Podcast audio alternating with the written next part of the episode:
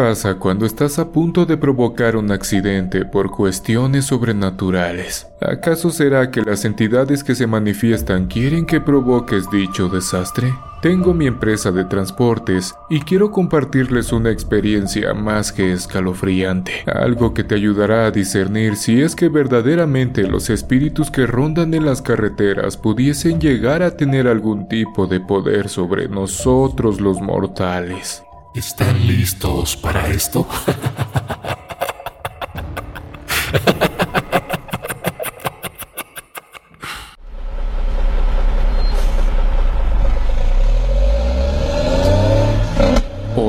Soy Jarocho. He trabajado como operador muchos años. Como antecedente, déjenme decirles que provengo de Veracruz, tierra de magos y hechiceros que son muy conocidos en todo el mundo. Así es, Catemaco es mi pueblo. Como precedente, tengo que decirles que mi cuna es de magia negra. Las cosas como son. No puedo mentirles. Mi abuela y mi padre se dedican a este oficio. Sus raíces son ancestrales y bastante oscuras más que nada que ese fue el motivo por el cual me salí de casa. Eventos y situaciones que francamente no soporté. Y no es que sea miedoso, simplemente que como dicen por ahí, hay gente que no nace para esto. Y ese fue mi caso. Desde niño fui involucrado en la brujería. Fue como parte de una escuela donde comienzas con cosas muy simples, pero que con el paso de los años aumentan su dificultad y sobre todo incrementa el nivel de perturbación. Bueno, en mi caso fue así. Todas aquellas historias de terror que cuenta la gente y algunas que he escuchado en su canal se quedan cortas con todo aquello que me tocó vivir en carne propia. Crecí y realmente comenzó lo aterrador. Llegó el momento en que me tocaba recibir mesa y algo dentro de mí me decía que no lo hiciera. En esos años y como ahora, se tiene la fiel creencia que es mejor que tus descendientes sigan la cadena. A esto me refiero con que es mejor que tus hijos o hijas sigan con las artes oscuras o blancas dependiendo de tu linaje. Ya se acercaba el momento de mi ceremonia. Una de esas noches, cenando en casa, les externé a mi padre y abuela que francamente no quería seguir con aquellos actos tan aterradores para mí. Cada vez que se realizaba algún evento de este estilo, realmente me costaba trabajo recuperarme. Aquellas imágenes tan perturbadoras eran muy difíciles de sacar de mi mente. Esto dije a mi padre y abuela cuando de tajo. Mi padre golpeó la mesa con sus palmas y mi abuela bastante enojada también me miraba desconcertada, como intentando descifrar con su mirada bastante malévola qué era lo que me pasaba. Vivíamos en un rancho bastante grande. Gracias al oficio de mi padre y abuela es que podíamos vivir bastante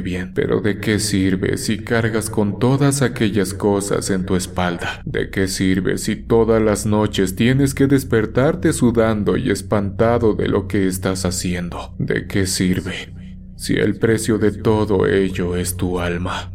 Amigos, tengo que aceptar que no pude con ese gran peso que estaba a punto de poner sobre mí, y más por lo que descubrí días después de que comenzara todo. Se dice tantas cosas sobre los brujos, y muchas de ellas son verdad. Una de ellas es la ofrenda que hacen como pago de todos aquellos dones, y se los digo porque lo vivo en carne propia. Cuando las personas tienen negociaciones con el Señor Oscuro, existen dos tipos de moneda. El primero es tu a cambio de todos aquellos beneficios, y la segunda, y que también se me hace bastante injusta, es pagar con la de tus familiares, hijos, hermanos, etc. Generaciones posteriores que tendrán que pagar el precio de la persona que inicie con todo esto. Siento que eso no se vale, pues arruinan tu existencia. A mi parecer eso no fue lo peor. La mía ya la tengo empeñada, pero hubo algo que rebasó por completo. Ustedes díganme si no. Días antes de que diera comienzo aquel evento tan aterrador para mí, el ambiente en la casa era bastante tenso, cosa que me ayudó a darme cuenta de lo que en realidad pasó. Eso que yo llamaba familia no tiene nada que ver con su verdadero significado. Aquella noche llegaban mi padre y mi abuela de realizar una limpia en un terreno para que posteriormente la cosecha fuera bastante buena. Terminaron algo cansados pues hicieron varias cosas. Horas antes me habían encargado llenar la pileta pero como joven todo se me olvidaba. Justo era cuando mi abuela se dirigió a la cocina para hacer la cena cuando recordé mi tarea. Rápido salí disparado hacia el pozo para comenzar a llenar la pileta pues no quería que me regañaran. En esos años se utilizaba una madera bastante gruesa que cargabas en la espalda y que te permitía traer dos cubetas de aluminio con agua. No recuerdo su nombre, pero eso no es lo importante. Llegué al pozo y comencé a llenarlas. La luna ya comenzaba a levantarse sobre los grandes árboles del rancho, así que no tendría problemas al regresar, pues mi camino sería alumbrado por aquella claridad azulada que llena los campos durante la noche. Terminé y comencé el regreso, y ahí fue donde me enteré de la verdad. A la distancia se escuchaba la discusión que tenía mi abuela y mi padre. Peleaban por lo que días después daría inicio. Mi presentación ante las fuerzas oscuras. Eso me daba mucho temor. Decidí caminar sigilosamente para no incomodarlos y como todo joven curioso, enterarme de las cosas. Pero no pude con lo que escuché segundos después.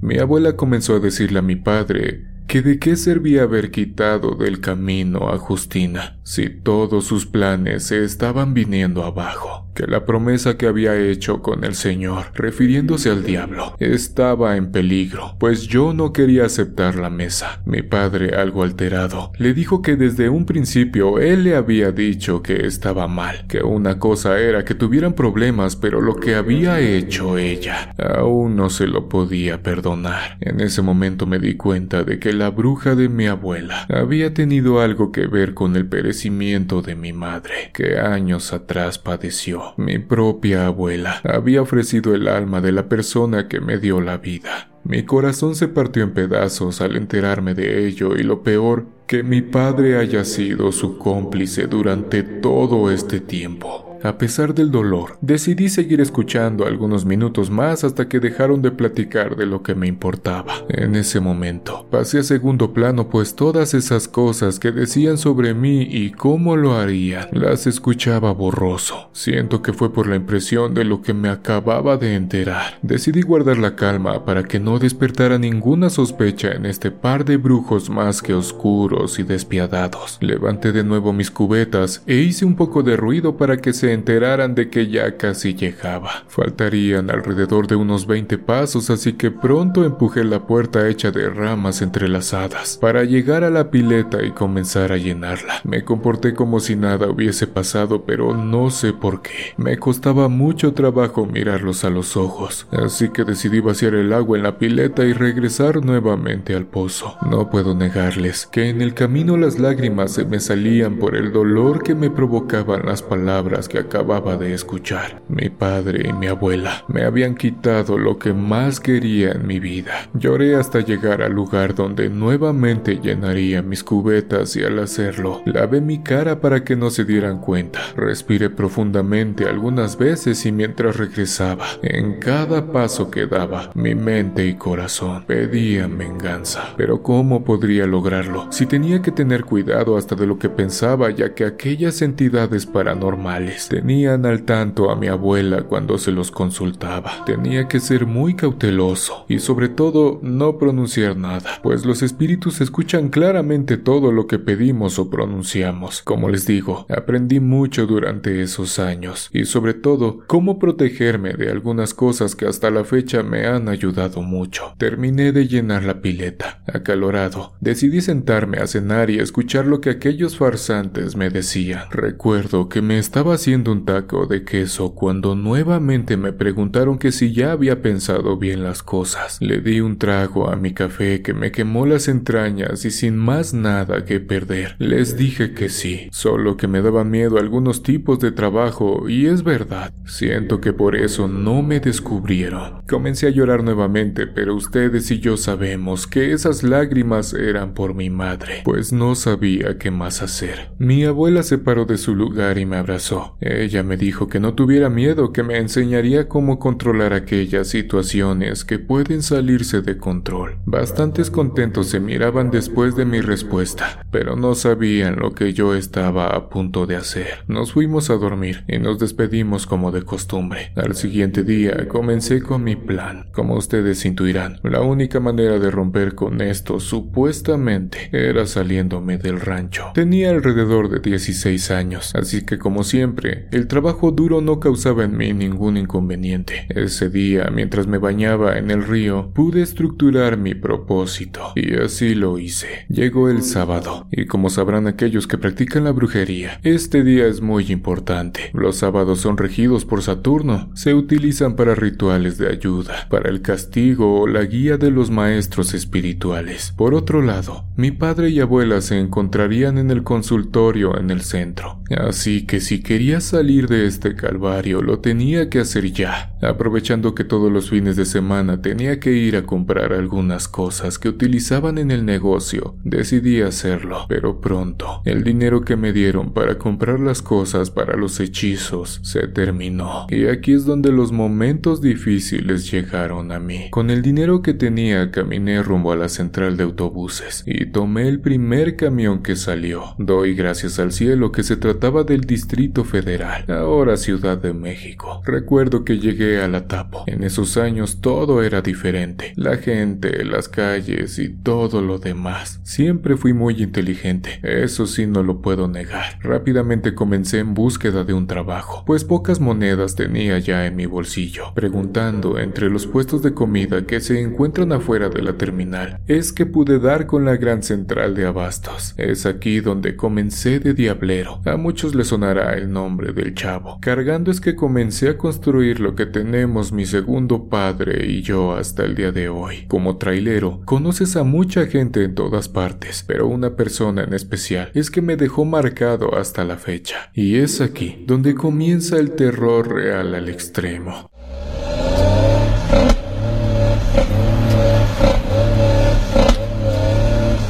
pues lo que me dijo aquella tarde se ha venido cumpliendo a lo largo del tiempo. Después de pasar un par de años cargando la mercancía de los verduleros, fruteros y demás, es que conocí a don Santiago, trailero que llegaba para descargar su mercancía y poderla negociar entre los locatarios de la central. Al ver mi disposición para el trabajo y después de algún tiempo me invitó a trabajar con él como chalán en su camión. En esos años se encargaba de trasladar naranja y nuevamente sentí un poco de miedo a pesar de ya tener 18 años encima, pues como sabrán, Veracruz es productor de naranja. Tenía miedo de encontrarme nuevamente con aquellas personas, a pesar de que las ubicaciones eran distintas. Dicen por ahí que el mundo es tan pequeño. Gracias a Dios nunca me los topé. Ya con un poco de experiencia, don Santiago me comenzó a dar más responsabilidades. Él conoció toda mi vida y sabía perfectamente que no me gustaba bajar a Veracruz. El negocio crecía y compró otro tráiler, al cual le comenzaría a sacar jugo en cuanto se lo entregaron. Yo subiría para el estado de Tamaulipas y San Luis Potosí y él bajaría para Veracruz y Tabasco. Siempre lo consideré un trato justo, aparte de todas las amabilidades que don Santiago tenía conmigo. Por otro lado, él fue una persona muy solitaria. Nunca se casó y agradezco al universo haberlo puesto en mi camino, pues con el paso de los años nos hicimos más que amigos. Hasta cierto punto y hoy en día lo considero como mi padre, ya que siempre se hizo cargo de mí. Aquella madrugada me tocaba dirigirme a Padilla, un municipio de Tamaulipas. Llenaría el contenedor de naranja y regresaría a la Ciudad de México. Presto como siempre, le dije a don Sebastián si me daba chance de irme por la costa. Es un recorrido muy agradable para mí, pues aprovechando la ruta, me quedaba en Tampico a la altura de Playa Miramar. Buscaba un lugar seguro para dejar el tráiler y salí a darme un baño, pero ese día el destino tenía algo diferente para mí. Llegué a Playa Miramar alrededor de las 5 de la tarde. Hacía bastante calor así que pronto tomé mi pequeña mochila y salí en busca de un buen chapuzón. Me quedé en una pequeña palapa que me cubría del sol mientras me comía un rico guachinango al mojo de ajo, pero el hambre pronto me abandonaría. A la distancia pude ver que una señora venía de palapa en palapa ofreciendo algo. No vi ningún tipo de canasta o que trajera algún producto, pero en fin, se dirigía hacia mí. Cuando veo a vendedores ambulantes o personas limpiando parabrisas, recuerdo cuando llegué a México. Es una sensación extraña que no me deja pues sé perfectamente lo que se siente tener hambre y no poder comer un taco. Así que pronto, aquella señora se encontraba conmigo. Me llamó mucho la atención que no me quitaba la mirada. Se clavaba en mis ojos como si estuviera buscando algo. En cuestión de minutos, aquella señora ya estaba diciéndome muchas de las cosas por las cuales había pasado. Se trataba de mi segundo encuentro con una bruja de otra ciudad.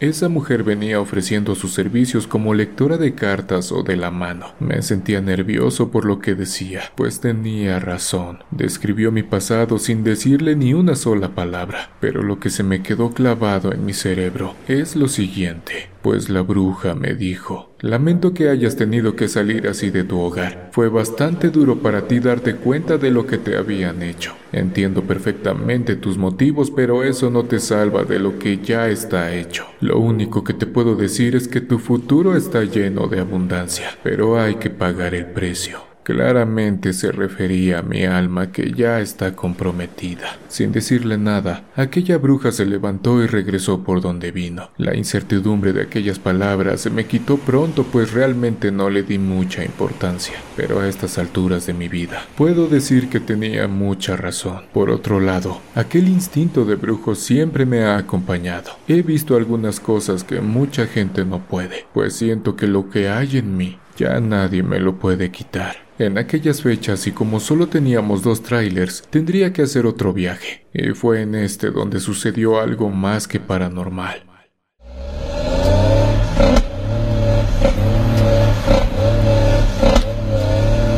La ruta me la sé a la perfección, así que terminé de comer y pronto llegué al municipio de Padilla, lugar donde cargaría. Acomodé el contenedor en medio del plantío para que los recolectores pudieran llenarlo. Esperé algunas horas más, pues pronto llegarían los trabajadores. Decidí dormir un rato hasta que comencé a escuchar y sentir cómo abrieron las puertas del contenedor para comenzar con su trabajo. Enseguida me desperté y bajé para lavarme la cara y boca. Hasta ahí todo iba tranquilo. Revisé la carga como me había enseñado mi padre y después de algunas horas le pagué al productor. Pronto regresé a la central de abastos y descargué. Rápido, los muchachos comenzaron a encostalar la naranja para poder venderla a nuestros clientes. En cuanto pude le pregunté a doña Estela si don Sebastián estaba a punto de llegar o cómo iba, pues en ese tiempo los celulares aún no se conocían. ¿Quién diría que un año después comenzarían a existir? Aún recuerdo mi Motorola StarTAC que me acompañaba acompañaba para todos lados, y ahora con esos llamados teléfonos inteligentes como los iPhone o los Samsung, podemos darnos cuenta con lo que llegan a grabar que lo paranormal existe. Estela me dijo que la noche anterior había partido rumbo a Tabasco, así que pronto llegaría. Descansé un poco, me bañé y cambié de ropa. Quería estar listo para el segundo viaje. Hice algunas cuentas con Estela, pues ella llevaba la contabilidad para mi padre y hasta la fecha. Es una señora ya mayor, pero muy buena para los números. Le pedí para llenar el tanque de diésel para mis comidas y alguna emergencia que se presentara, como un cambio de llantas o cualquier cosa. Así que pronto comencé el regreso, pero estaba a punto de conocer el terror de manejar en las carreteras del país. Tomé la 135, ruta habitual, pero en esta ocasión no pasaría a la playa. Tendría que apurarme pues se aproximaba el fin de semana y las ventas aumentaban considerablemente, pues las vacaciones de verano habían llegado y había que surtir a algunos restaurantes con nuestro producto, así que no podía demorarme más. Con la caja vacía, podría llegar pronto a mi lugar de destino. Eran alrededor de las 2 de la mañana cuando llegué a la caseta de mi aguapán. Pronto terminaría con Veracruz y comenzaría con Tamaulipas, pero todo cambió. Algunos kilómetros después me topé con un auto que mantenía su velocidad a la par mía, él enfrente y yo atrás. Seguimos algunos minutos. Decidí alejarme un poco para poder reaccionar en caso de ser necesario. Los que conozcan esta carretera sabrán que solo hay dos carriles, uno de ida y otro de vuelta, así que pudiera rebasar lo que digamos no era posible. Lo que miraba a la distancia era que en la parte de atrás venía sentada una muchacha en medio de dos personas. El tiempo transcurría con normalidad, pero de pronto, como que aquellas personas comenzaron a discutir. Pensé que se trataba de algún inconveniente común que tienen todas las familias, y regresé la mirada al camino. Comencé a acercarme a ellos cuando observé que aquella joven manoteaba entre aquellos dos sujetos. Esto ya no era normal. De pronto, uno de ellos la sometió presionándola con su brazo. Siento que todos sabemos identificar cuando algo no anda bien, así que decidí acercarme un poco más para estar seguro de lo que estaba viendo. Y sí, efectivamente, aquella persona estaba siendo perjudicada por aquellos sujetos. Podía observar claramente a través de su cristal que la muchacha intentaba decirme algo pero no la dejaba. La adrenalina comenzó a correr rápidamente por mi cuerpo. De inmediato comencé a pedir apoyo a cualquier trailero o camionero que se encontrara cerca de mí. Me imagino que ya todos saben la clave 200. Es algo muy básico para cualquier trailero. Así que pronto me pidieron mi ubicación y lo que me ayudó es que estábamos relativamente cerca de la siguiente caseta, la de Puente Tuxpan. Comencé a tocar la bocina cuando aquella joven con todas sus fuerzas intentaba salirse de aquel automóvil. Pataleaba y golpeaba con todas sus fuerzas a los que intentaban sujetarla. Intenté acercarme un poco más para que calmaran aquella situación que estaban viviendo en aquel carro. Estuve a punto de empujarlos. Me acerqué tanto que pude sentir cómo presionaba su fascia contra la mía. El conductor de aquel coche rápidamente sacó la mano para decirme que bajara la velocidad, pero ¿cómo podría hacerlo si estaban atormentando a la pasajera de atrás? Toqué nuevamente mi bocina, pero aquellas imágenes continuaban. Por momentos regresaban a mi mente aquellos recuerdos y sentimientos cuando me enteré de lo que mi padre biológico y la bruja de mi abuela le habían hecho a mi madre. En instantes sentía que mi sangre hervía de coraje. Por la banda civil, alcancé a escuchar que otro camionero confirmaba la ayuda. Para esto tenía que cambiar de frecuencia y así poderme comunicar directamente con la Policía Federal que se encontraba en la siguiente caseta. Hice el cambio y pronto comencé a relatarle al oficial lo que estaba pasando. Le dije lo que venían haciendo y mi respuesta ante lo que estaba viendo, así que lo único que me dijo fue, Ya no falta mucho, intenta persuadirlos para que lleguen a la caseta y aquí los agarramos. No había manera de que los oficiales vinieran y nos interceptaran por las condiciones de la carretera. Un solo carril no da para mucho,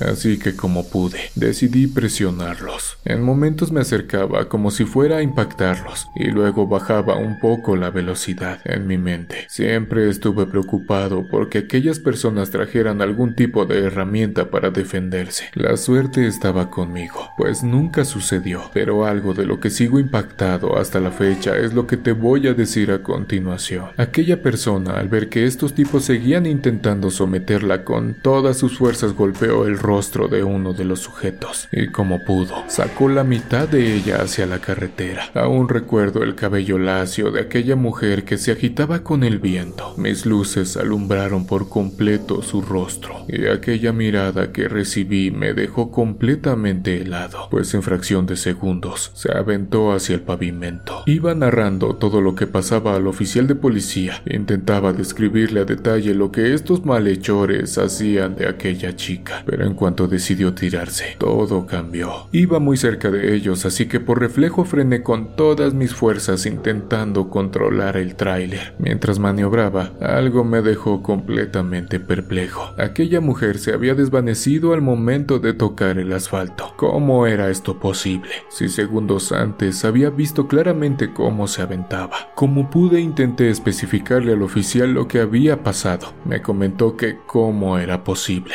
De inmediato me preguntó por aquellos individuos que por la pérdida de velocidad ya me habían dejado atrás, pero no por mucho, pues la caseta estaba próxima a llegar. Le describí algunas señas del automóvil. Él me comentó que harían lo posible, así que me esperarían para dar parte. Le describí algunas señas del automóvil. Él me comentó que harían lo posible por detenerlos, así que me esperarían para dar parte. Durante el poco tiempo que me quedaba antes de llegar a la plaza de cobro, seguía desencajado por aquello que me acababa de pasar. Hasta cierto punto, comencé a dudar de mí pues jamás en mi vida me había pasado algo similar. Por momentos, pensaba en la bruja de mi abuela y en lo que me había dicho aquella señora en la playa. Para mí, desde ahí comenzó todo. Había visto a un fantasma que hasta el momento me había jugado una mala broma y que ahora tendría que pagar las consecuencias con las autoridades. Llegué a la caseta y pronto aquellos sujetos se abalanzaron contra mí, pues decían que yo los venía presionando en la carretera. Pude ver claramente cómo su fascia trasera estaba doblada por los pequeños roces que tuvimos en el transcurso del camino. De inmediato nos separaron. Me pasaron a un cuartito a un lado de las casetas y a ellos los mantuvieron en espera, hasta que un oficial me realizó algunas pruebas que decían que yo no había ingerido ningún tipo de sustancias. Eso me ayudó mucho. Aquellas personas comenzaron a ponerse nerviosas cuando pasaron al interrogatorio, pues aparte de algunas latas que encontraron, en el sillón trasero había unas manchas de color marrón ya secas por el tiempo, pero que claramente podían ser lo que están pensando. Al interrogarlos, nerviosos intentaban culparme a mí de todo, que yo esto o que yo el otro, pero todos estábamos a punto de conocer toda la verdad. Los federales conocen muy bien su trabajo, así que pronto comenzaron a investigar, y minutos después los papeles se habían invertido. Eran ellos los que tenían problemas, pues al abrir la cajuela del auto, encontraron ropa de mujer que para nada eran normales en un automóvil donde tres hombres mal encarados viajaban. Lo más aterrador es que algunas de ellas estaban llenas de líquido ya seco. Una blusa tenía una perforación bastante extraña a la altura del estómago.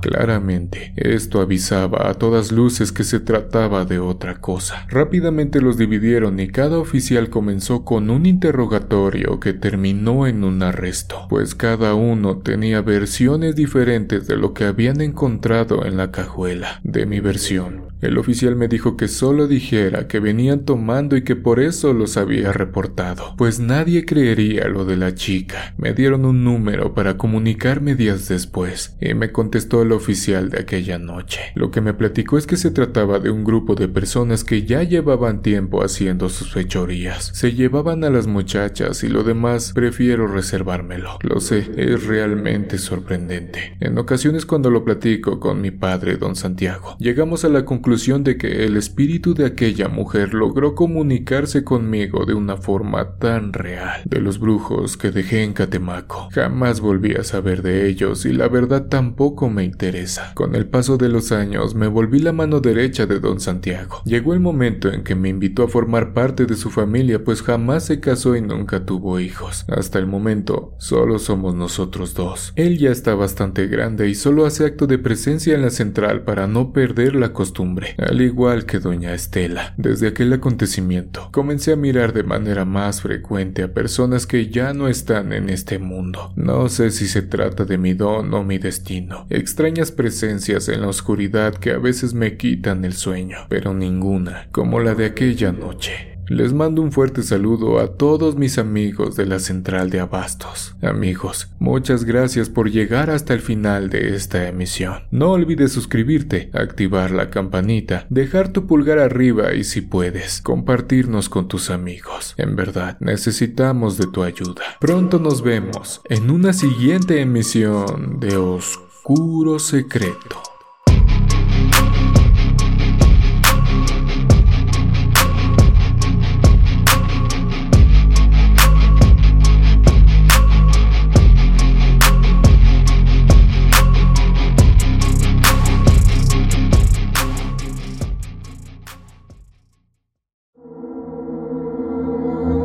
¿Quieres escuchar las historias de terror que más te gustan sin cortes comerciales? Puedes convertirte ahora en miembro de ACAST.